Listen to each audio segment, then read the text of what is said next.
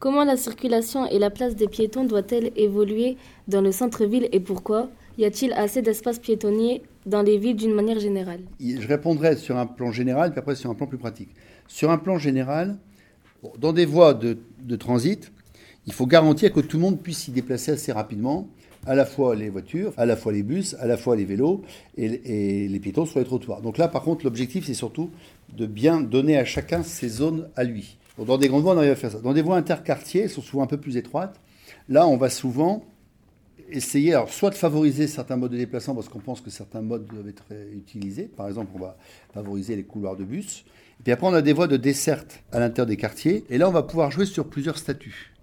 Généralement, nous, à Lille, on a posé le principe, c'est que dans les routes, dans les villes, normalement, on, ne doit pas dépasser la vitesse de 50 km/h. Tout ce que vous avez ici en orange, c'est déjà toute une partie que nous avons passée en 30 km/h. Et puis, vous avez une troisième possibilité, c'est d'aller encore plus bas et vous pouvez créer ce qu'on appelle, dans le code de la route internationale, on appelle ça une zone de rencontre, qui est limitée à 20 km/h. Là, ce sont des voies où on inverse totalement les priorités. C'est-à-dire que dans les autres voies, on a la route, on a des passages protégés pour les piétons, on a des bandes cyclables. Dans une zone de rencontre, on ne met plus de passages protégés, parce que dans une zone de rencontre à 20 km/h, le piéton, il est prioritaire partout. On parlait des piétons, et Benjamin avait une question cette fois-ci sur les transports en commun. Ça concerne aussi les piétons, parce que ce sont des usagers des transports en commun. Benjamin La ville de Lille compte-t-elle développer dans les années prochaines de nouveaux transports en commun? Et si oui, lesquels? C'est un peu compliqué parce que le réseau des transports en commun, c'est pas la ville qui s'en occupe, c'est l'ensemble de la métropole.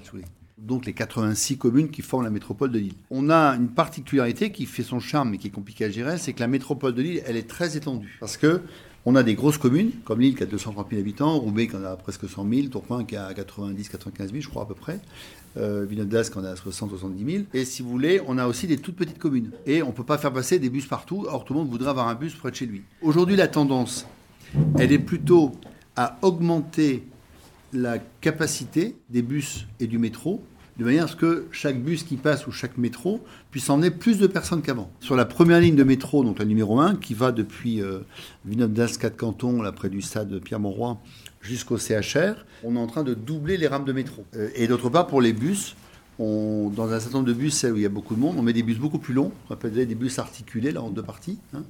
Euh, on essaie aussi de, de, faire plus ce qu'on appelle de sites propres, c'est des bus qui passent dans des couloirs qui leur sont réservés. Ces fameux bus articulés, ça s'appelle des lianes. Hein. et on fait aussi des lignes qu'on appelle à haut niveau de service où les, les, bus peuvent aller plus vite avec plus de couloirs de bus. Donc là, pour le moment, la tendance, elle n'est pas tellement à augmenter le nombre de lignes ou moyens, elle est plutôt à augmenter la capacité des bus et du métro.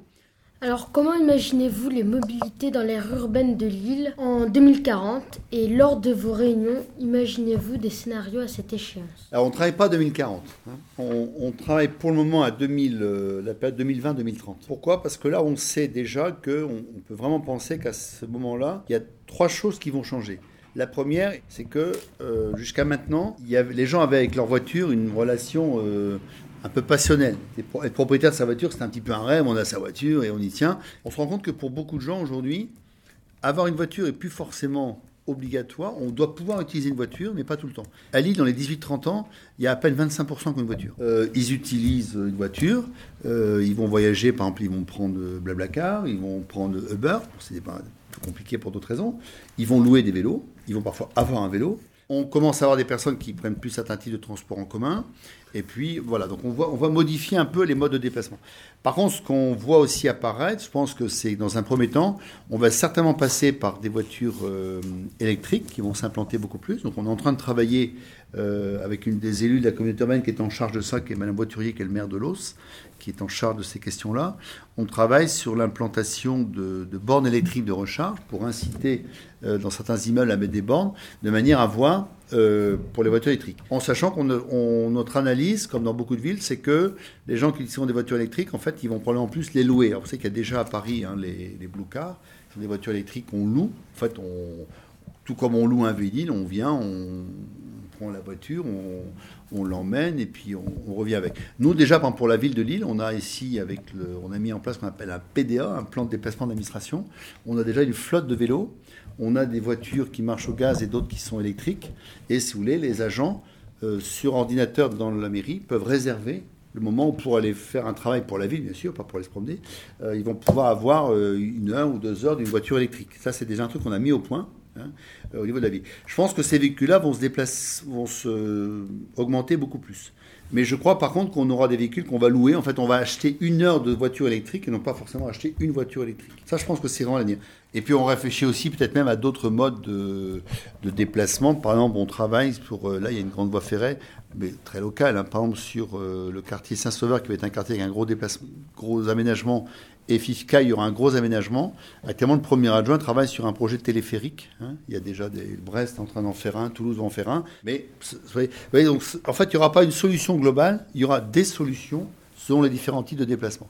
Je pense que les bus, par contre, eux, l'avenir sera des bus à hydrogène. Hein, mais ça, ça, par contre, on sera en 2040, mais on n'est pas encore en train de travailler dessus, puisque ce n'est pas encore tout à fait au point. Euh, une question sur l'actualité de notre ville. Donc, euh, Tourcoing. Euh, donc le 17 novembre prochain, l'antenne de l'Institut du monde arabe, qui était dans le quartier de l'Union, va déménager dans le centre de Tourcoing. Et en fait, depuis deux ans, les élèves de 3e donc, de notre collège font de la géographie prospective sur le quartier de l'Union. Et donc, que signifie ce déménagement? Est-ce un signe que la dynamique qui existait sur le quartier de l'Union est un peu en panne?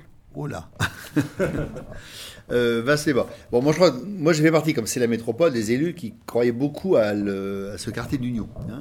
Je pense qu'il faut surtout pas, pour ce quartier-là, abandonner la dynamique de ce qu'on appelle un éco-quartier. Donc moi, je pense qu'effectivement, bon, on a bien vu ce projet de l'Institut Mondara. Déjà, on est très content qu'il y ait ce projet de, à Tourcoing. C'est vraiment très très bien. À titre personnel, je pense que c'est un petit peu dommage qu'on ne l'ait pas fait à l'Union, parce que c'était vraiment un des éléments qui devait être un élément moteur. J'espère, je pense en tout cas que la municipalité de Tourcoing et puis la métropole continueront à apporter des projets euh, vivants à l'Union. On a, besoin de ça. Moi, je suis allé l'autre jour parce qu'on a, on a à Lille une structure qui marche très bien ici, qu'on appelle Maison de mode, qui sont des jeunes créateurs de mode qu'on aide à s'installer. Il, y en a aussi sur Roubaix. Et on a réuni le conseil d'administration à la zone de l'Union, parce que vous avez ce qu'on appelle le CETI, hein, qui est le Centre européen des textiles innovants. Hein, on a fait cette réunion-là. ça m'a permis de, revoir un petit peu la zone de l'Union. Et on sent que dans cette zone de l'Union, il faut vraiment, pour qu'elle vive bien, il faut apporter de la vie. Hein. Donc il faudra des projets culturels. Une ville, c'est aussi des habitants, c'est des restaurants, c'est des petits cinémas, c'est des théâtres, c'est aussi des fêtes dans la ville, c'est des fêtes des voisins. Enfin, et je pense que voilà, il faut faire une ville. On a besoin de tout ça pour faire de la ville. Donc je pense que c'est un petit peu dommage de le faire partir de la zone mais il faut certainement aujourd'hui, par contre, qu'on continue à apporter de, la vie dans la zone de l'Union pour qu'elle ne soit pas un magnifique euh, quartier de bureaux, de bâtiments ultra-modernes dans lequel le soir il n'y a plus personne, ni le week-end. Ça, c'est pas de la ville pour nous, c'est une zone d'activité, mais c'est pas de la ville. Et on, on pense aujourd'hui que même une partie de l'activité, elle doit être dans les villes. On pense aussi qu'il faut réduire dans la métropole cette tendance à, aller habiter loin du lieu où on travaille. Mais l'un des problèmes, ne faut pas oublier des bouchons, en fait, c'est qu'aujourd'hui, cette distance entre le travail et, le logement, elle est parfois très importante. Parfois, on n'a pas le choix. Hein. Quand on trouve un boulot, on le prend là où on le trouve. Mais dans d'autres cas, il y a le choix possible. Hein. Et je pense que c'est pour ça que nous, à Lille, euh, Martin Aubry a fait le choix de, densifier un peu la ville. Hein. c'est que là, on avait la gare Saint-Sauveur, on fait des logements et l'activité pour qu'il y ait des gens qui travaillent dans la ville qui puissent habiter là, par et qui puissent se déplacer à pied et non pas prendre leur voiture. On a fait toute une série de rénovations sur l'île Sud. On a 3500 nouveaux habitants.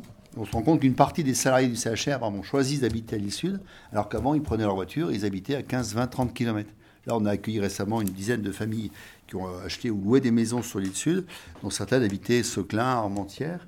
Et tous les matins, se tapaient les bouchons, ils en ont eu marre et disent aujourd'hui, depuis qu'on a acheté ou loué une maison à l'île Sud à, à 10 minutes à pied de notre travail, notre vie s'est transformée. On gagne une heure le matin, une heure le soir, dans lequel on peut faire autre chose. Hein.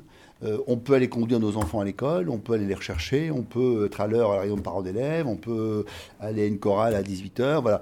donc vraiment, faire de la ville, ça permet aussi tout ça. Hein. et tout ce qui permet de gagner du temps, parce que finalement, passer beaucoup de temps dans la journée dans sa voiture ou en transport, encore une fois, certains n'ont pas le choix, hein, mais c'est du temps qu'on peut passer à autre chose. Donc, pour, pour nous, et par rapport à la question sur l'union, je pense que le fait de, de, maintenir de la ville avec de la vie, des activités culturelles, des activités commerciales et des logements, c'est extrêmement important. Je vous remercie beaucoup, Monsieur Richir.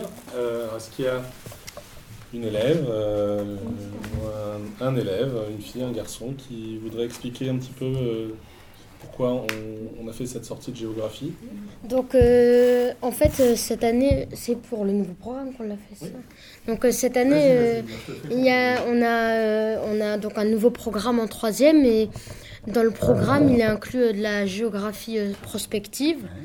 Et donc, en fait, aujourd'hui, on est venu. Donc, on, en fait, il n'y a pas que notre classe qui en sort. Il n'y a pas que nous qui sommes en sortie. Il y a, y a plusieurs il y a une autre partie de la classe tandis, et d'autres classes qui sont dans l'île en fait mmh. et qui interrogent des passants euh, sur un peu leur avis euh, ben, justement sur euh, ce nouveau plan de circulation et sur les mobilités à, l'île. Et à la fin, on compte en fait faire un montage pour pouvoir le réutiliser en classe. Très heureux d'avoir pu répondre aux questions. Puis vous, vous allez faire monter que vous puissiez partir tous avec un plan de passants. Comme ça, quand vous aurez bien vous souvenir ce qu'on a pu dire. Vous avez également derrière tous les grands principes qu'on a fait passer, que je vous ai donné d'une manière ou d'une autre. Donc prenez-les, c'est pour vous.